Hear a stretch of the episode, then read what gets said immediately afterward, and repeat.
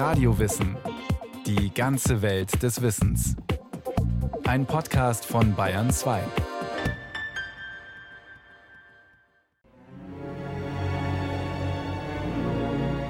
Sein Gesicht war ziemlich, eigentlich sogar sehr raubvogelartig. Ein schmaler, scharf gebogener Nasenrücken und auffallend geformte Nüstern.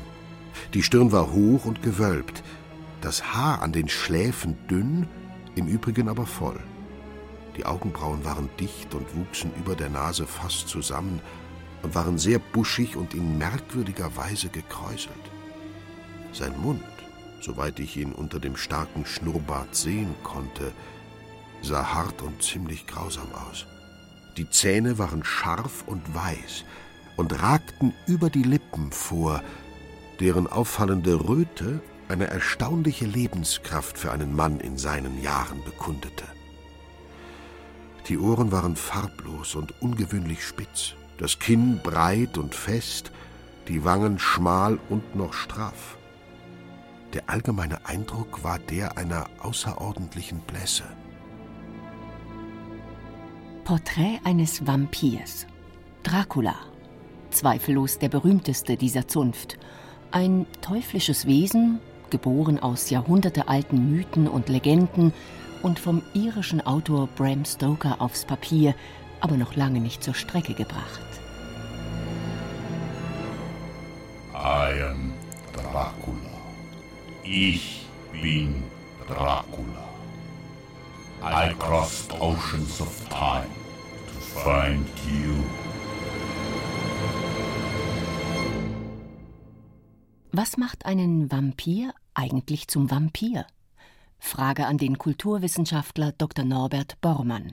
Der klassische Vampir, wie wir uns ihn heute vorstellen, ist natürlich stark durch das Bild von Graf Dracula bestimmt. Das heißt, er ist ein Untoter, ein Geschöpf zwischen Leben und Tod, der sich abendlich aus seinem Grab erhebt und nach dem Blut der Lebenden giert. Dabei verfügt er über außergewöhnliche körperliche und geistige Gaben. Er kann sich in eine Fledermaus verwandeln, in einen Wolf oder auch in Nebel.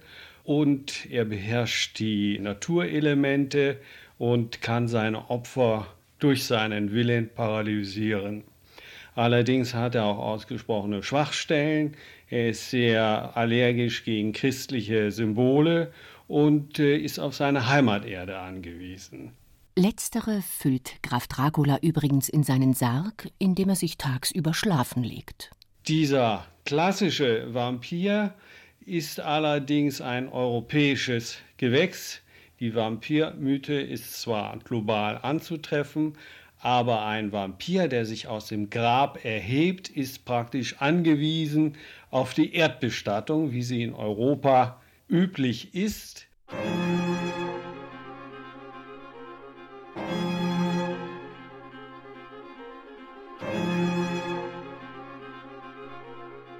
Norbert Bormann ist seit Jahren vom Mythos Vampir fasziniert.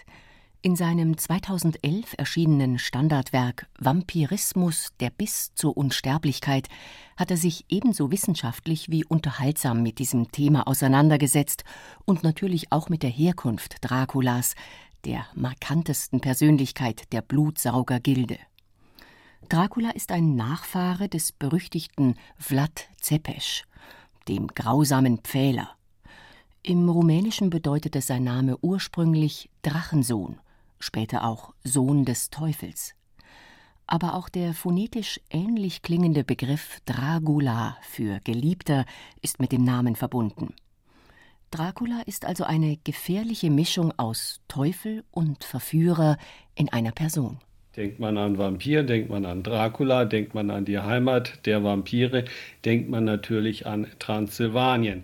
Das hängt natürlich eben stark mit dem Roman von Bram Stoker zusammen, aber nicht nur, wenn man die Region dann noch etwas weiter fasst, die Balkangegend, dann ist das in der Tat eine Region, in der viele Vampirvorstellungen geboren wurden. Das hängt unter anderem damit zusammen, dass dort viele Kulturen aufeinander stießen und jede Kultur etwas zum Vampirglauben beigetragen hat. In Transsilvanien leben Angehörige vier verschiedener Völkerstämme. Im Süden vor allem Sachsen, aber auch Walachen. Im Westen findet man Magyren, im Osten und Norden Segler. Ich bin zu letzten unterwegs, die stolz behaupten, von Attila und seinen Hunnen abzustammen. In Nachschlagewerken wird darauf hingewiesen, dass die Transsilvaner alle Arten von Aberglauben praktizieren.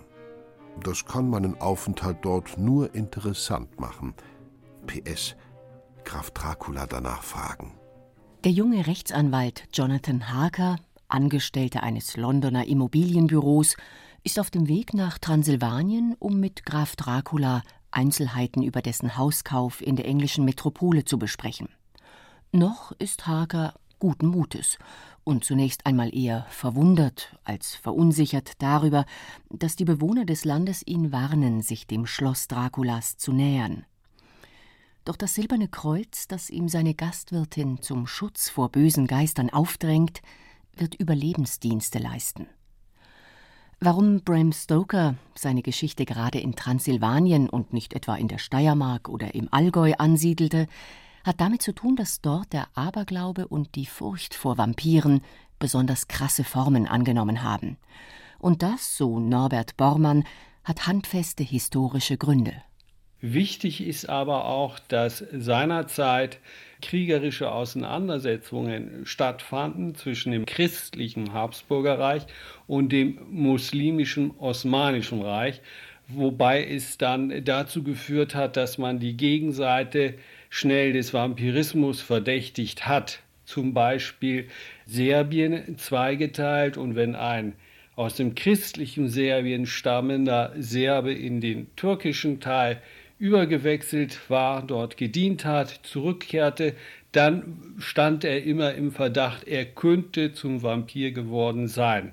Hinzu kommt noch, dass zu Beginn des 18. Jahrhunderts an dieser Militärgrenze zwischen Habsburgerreich und Osmanischem Reich eine Vampirpanik entstand. Mein Freund, willkommen in den Karpaten. Ich erwarte Sie bereits ungeduldig. Die Eilpost nach Bukowina fährt um drei Uhr morgens ab. Für Sie ist ein Platz reserviert. Meine Kutsche wartet am Borgo-Pass und bringt Sie auf mein Schloss. Ich hoffe, dass Sie eine angenehme Reise hatten und dass Ihnen mein schönes Land gefällt. Ihr Freund Dracula. Lange wird sich Jonathan Harker nicht an der schaurig schönen Landschaft erfreuen können, denn kaum hat er das Schloss Draculas erreicht, wird ihm schnell klar, dass seine Geschäftsreise zum Horrortrip gerät. Er macht beängstigende Beobachtungen und sein Gastgeber aufschlussreiche Geständnisse. Es war sein Lust und gab ihm Mut, wenn er sah fließen Menschenblut. Und davon kann er nie genug kriegen. Als sich Jonathan Harker beim Rasieren schneidet, beginnen Graf Draculas Augen gefährlich zu funkeln. Jonathan Harker, der mit Entsetzen feststellen muss, dass das Antlitz seines Gastgebers nicht im Spiegel erschien, ahnt beim Anhören von Draculas Familiengeschichte, dass da noch Übles auf ihn zukommen kann. Den stärksten Gruselhorror empfindet er bei des Grafen Gewohnheit, sich nicht wie jedes normale Wesen durch die Tür zu entfernen, sondern aus dem Fenster zu schwingen, um auf allen Vieren, behende wie eine Eidechse, senkrecht die Hauswand hinunter zu flitzen kein Kunststück für einen, der mit dem Teufel im Bunde ist und die Wehrwölfe als ihm hörige Schutztruppe hält. Er reckte seine Arme aus. Ja, junger Herr, die Sekler und die Draculas.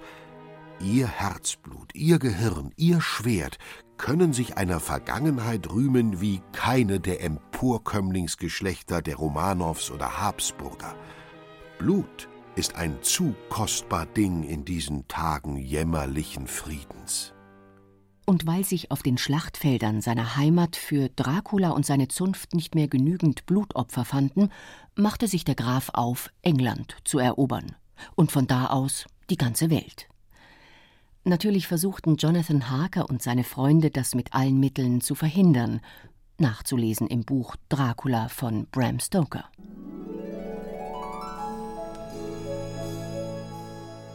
Bram mit Taufnamen Abraham Stoker wurde am 8. November 1847 in Clontarf bei Dublin als drittes von sieben Kindern geboren.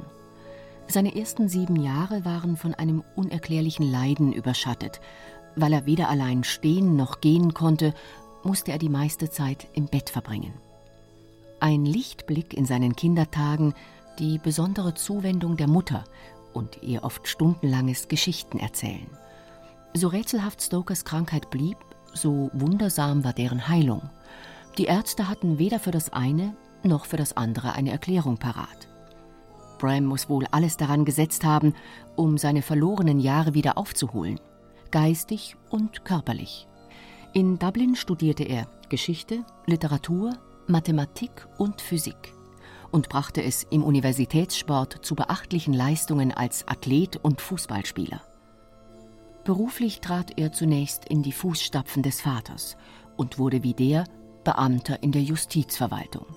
Ein knochentrockener Job, der ihm aber erlaubte, nebenbei zu schreiben. Um sein Salär aufzubessern, arbeitete er journalistisch und begann Theaterkritiken zu veröffentlichen. Mit denen verschaffte er sich bald Anerkennung und Kontakte mit den literarischen und künstlerischen Kreisen. 1878 heiratete er die reizvolle Florence Balcombe, die auch von Oscar Wilde umworben wurde. Mrs. Stoker war zwar eine schöne, aber leidenschaftslose Ehefrau.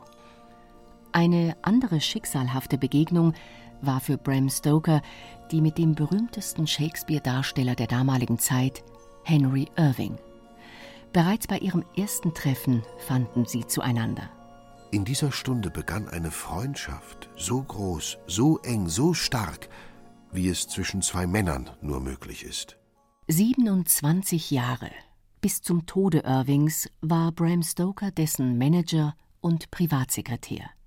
Ein ergebener Diener, der sich durch die Arroganz und Launen seines Meisters nicht verunsichern ließ. Immerhin bekam Stoker durch den verehrten Mimen Zugang zur Londoner High Society, wo er beispielsweise mit Wilkie Collins, Sir Arthur Conan Doyle und der Familie Oscar Wildes verkehrte. Dieser Irving muss ein sehr außergewöhnlicher Mensch gewesen sein, der stark suggestiv auf andere Personen gewirkt hat, der dominiert hat. Und das ist auch in die Gestalt von Dracula, der ein sehr herrisches Naturell hat, eingegangen. Interessant ist in dem Zusammenhang, dass der Mann, der den Dracula in Stokers Roman zur Strecke bringt, denselben Vornamen hat wie Bram Stoker, Abraham Stoker selber, nämlich Abraham, Professor Abraham von Helsing. Man könnte natürlich spekulieren, ob hier Stoker sich ein bisschen an seinen herrischen Brotgeber gerecht hat. Als engster Vertrauter Henry Irvings musste Stoker den Bühnenstar natürlich auf seinen Gastspielreisen ins In- und Ausland begleiten. So ist er zwar bis nach Amerika, aber selten zum kontinuierlichen Schreiben gekommen. Es wundert also nicht, dass er sieben Jahre brauchte, um sein Hauptwerk zu vollenden. Welche literarischen Vorbilder konnte er für seinen Roman nutzen, der als letzter Höhepunkt der Gothic Novel Epoche bezeichnet wird? Norbert Bormann? Stoker hat sicherlich mehrere Vorbilder gehabt, literarisch. Gothic Novel und da muss man erwähnen von John Polidori, der Roman Der Vampir. Und da ist praktisch Dracula in gewisser Hinsicht schon vorgebildet, denn der dunkle Held des Geschehens ist ein Aristokrat.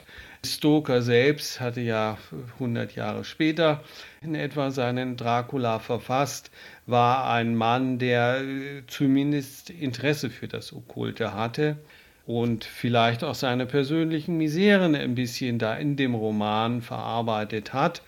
Einerseits mit seinem Brotgeber Rache an ihm auszuführen, andererseits seine Ehe galt als ein bisschen frustrierend, auch gerade in geschlechtlicher Hinsicht.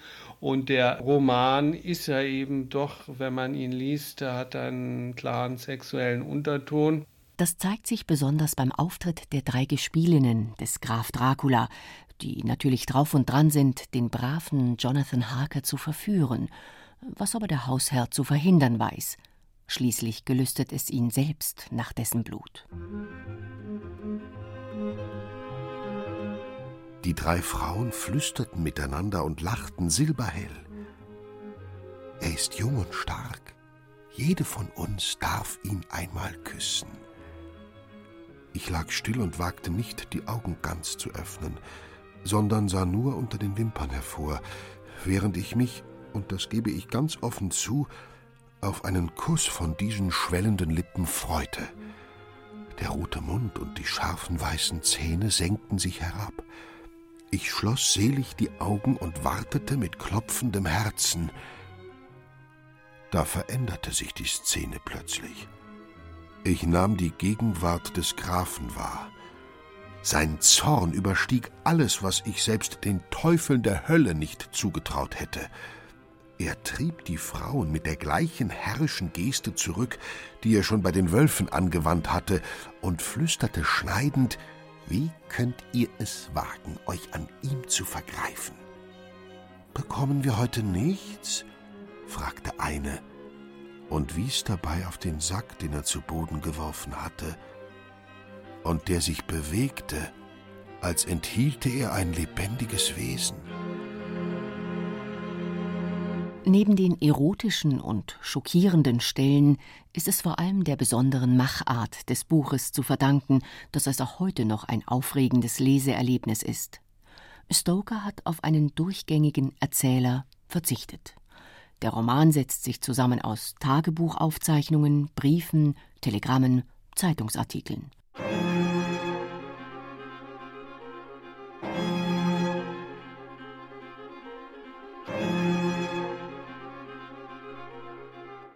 Vampire, die in düsteren Schlössern hausen, des Nachts aus ihren Gräbern auferstehen, um ihren Opfern den Lebenssaft aus den Adern zu saugen, haben über die Jahrhunderte ihre Faszination behalten. Aber bereits bei Voltaire finden wir eine Ausweitung des Vampirbegriffs, eine Übertragung des Wortes in alltägliche Lebensbereiche. Was? Vampire in unserem 18. Jahrhundert? Gewiss, in Polen, Ungarn, Schlesien, Mähren. Aber keiner spricht von Vampiren in London oder gar Paris. Doch ich gebe zu, dass es in diesen beiden Städten Spekulanten, Beamte und Geschäftemacher gegeben hat, die den Menschen das Blut am hellen Tag aussaugen. Allerdings waren diese noch nicht tot, obwohl es ihnen elend genug ging. Die wahren Vampire sind die Männer der Kirche, die sowohl auf Kosten des Königs als auch auf Kosten der Bevölkerung prassen. Karl Marx hat das praktisch soziologisch erweitert, den Begriff des Vampirismus. Und für Karl Marx war die kapitalistische Gesellschaft eine Vampirgesellschaft, die äh, praktisch das Kapital als Vampir, die die Arbeiterklasse aussaugt, von deren Blut lebt und Erlösung von der Vampirgesellschaft sollte dann die große proletarische Revolution bringen. Eine Utopie. Und dass gemeinschaftstaugliche Utopien kaum Chancen auf Verwirklichung haben, liegt, so Arthur Schopenhauer, schlicht an der Haupt- und Grundtriebfeder des Menschen, dem Egoismus. Der Egoismus ist seiner Natur nach grenzenlos. Der Mensch will unbedingt sein Dasein erhalten, will es von Schmerzen, zu denen auch aller Mangel und Entbehrung gehört, unbedingt frei, will die größtmögliche Summe von Wohlsein, und will jeden Genuss, sucht womöglich noch neue Fähigkeiten zum Genusse in sich zu entwickeln.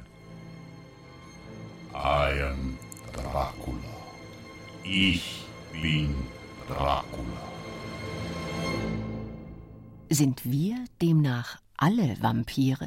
Wenn man so will, kann man den Begriff Vampirismus sehr weit fassen und dann sind wir in der Tat alle Vampire, denn um leben zu können, müssen wir etwas in uns einsaugen. Das wird ja auch deutlich beim Säugling. Wer jemals einen Säugling beobachtet hat, er saugt ja eben das weiße Blut aus der Mutterbrust.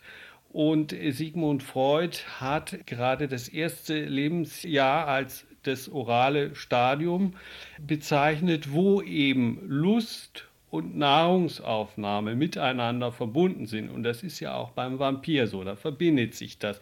Hinzu kommt, wenn das Zahnen eintritt, dass äh, dann beim Säugling auch eine leicht sadistische Beißlust einsetzen kann und damit mit der sadistischen Beißlust die Verbindung von Nahrungsaufnahme und Lust hat der Vampir praktisch die Grundvoraussetzungen erfüllt, um als Vampir zu gelten. Interessant ist, dass es immer bewusst war. Also das ist jetzt nicht nur eine psychologische Deutung, die erst im 20. Jahrhundert aufkam, sondern im Volksglauben beispielsweise hat man die Säuglinge, die bereits abgestillt waren und nochmal an die Brust kamen, als Doppelsäuger bezeichnet und bei denen bestand dann die Gefahr, dass sie im Erwachsenenalter zu Vampiren würden. Bram Stokers Dracula hat eine ganze Flutwelle an thematisch verwandten Büchern ausgelöst. Wie erklärt der Vampirismus-Experte Norbert Bormann diese Erfolgsgeschichte? Der Vampir ist ja als solches für vieles Symbol. Für Sexualität, Macht, Dämonie, Schmarotzertum, Sucht aber auch für die Sehnsucht nach Unsterblichkeit. Und Stokers Dracula verkörpert diese einzelnen Phänomene praktisch vorbildhaft. Noch einmal zurück zu Jonathan Harker, dem es endlich mit seinen Freunden gelungen ist, Graf Dracula den Garaus zu machen und damit den Weg zur ewigen Ruhe für ihn zu bereiten. Vor unser aller Augen und ehe wir es noch recht fassen konnten, zerfiel der ganze Körper in Staub und entschwand unseren Blicken. Ich werde mein ganzes Leben lang mit Freude daran denken, wie im Augenblick der endlichen Auflösung ein Schimmer von Glück über des Grafen Antlitz huschte, dass ich eines solchen Ausdrucks gar nicht für fähig gehalten hätte. Bram Stoker, der Schöpfer des klassischen Vampirromans Dracula, ist am 20. April 1912 in London in ärmlichen Verhältnissen gestorben. Vermutlich an den fatalen Folgen eines ehelichen Seitensprungs der Syphilis.